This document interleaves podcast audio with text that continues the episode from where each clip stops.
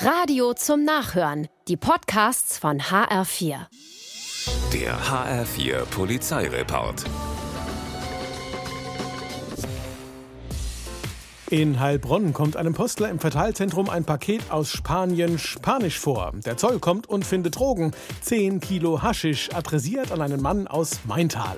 Statt die Drogen nun aus dem Verkehr zu ziehen, spielen die Fahnder mit. Die Fracht wird ausgeliefert nach Maintal und als der Abholer nichts ahnend und vermutlich voller Freude über den gelungenen Schmuggel auf der Poststelle erscheint, klicken die Handschellen. Bei ihm zu Hause wird Bargeld gefunden und ein Überweisungsträger mit einem Empfänger in Spanien, der dort dortige Dealer-Kollege, vermutlich, der sich sicher auch über Besuch der dortigen Polizei freuen darf.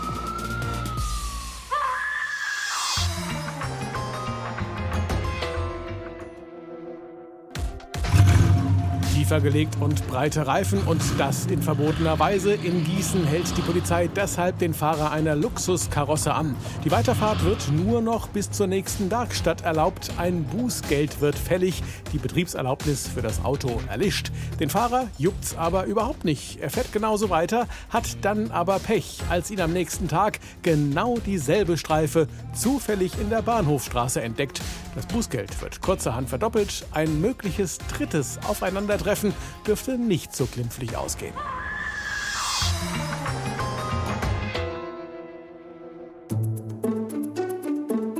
Um halb zwei in der Nacht stoppt eine Streife ein Auto in der Frankfurter Straße in Kassel. Kontrolle. Drin sitzt ein 29-Jähriger aus dem Schwalm-Eder-Kreis. Der beteuert, alle Papiere zu Hause vergessen zu haben und nennt dem Polizisten einen falschen Namen und eine falsche Adresse.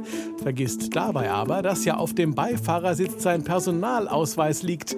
Die Polizisten merken es natürlich. Dumm gelaufen. Ein Blick in den Ausweis und die Polizei hat den richtigen Namen und die richtige Anschrift. Jetzt wird der 29-Jährige auch auf Drogen kontrolliert. Der Urintest ist positiv. Die Autoschlüssel bleiben sicherheitshalber bei der Polizei.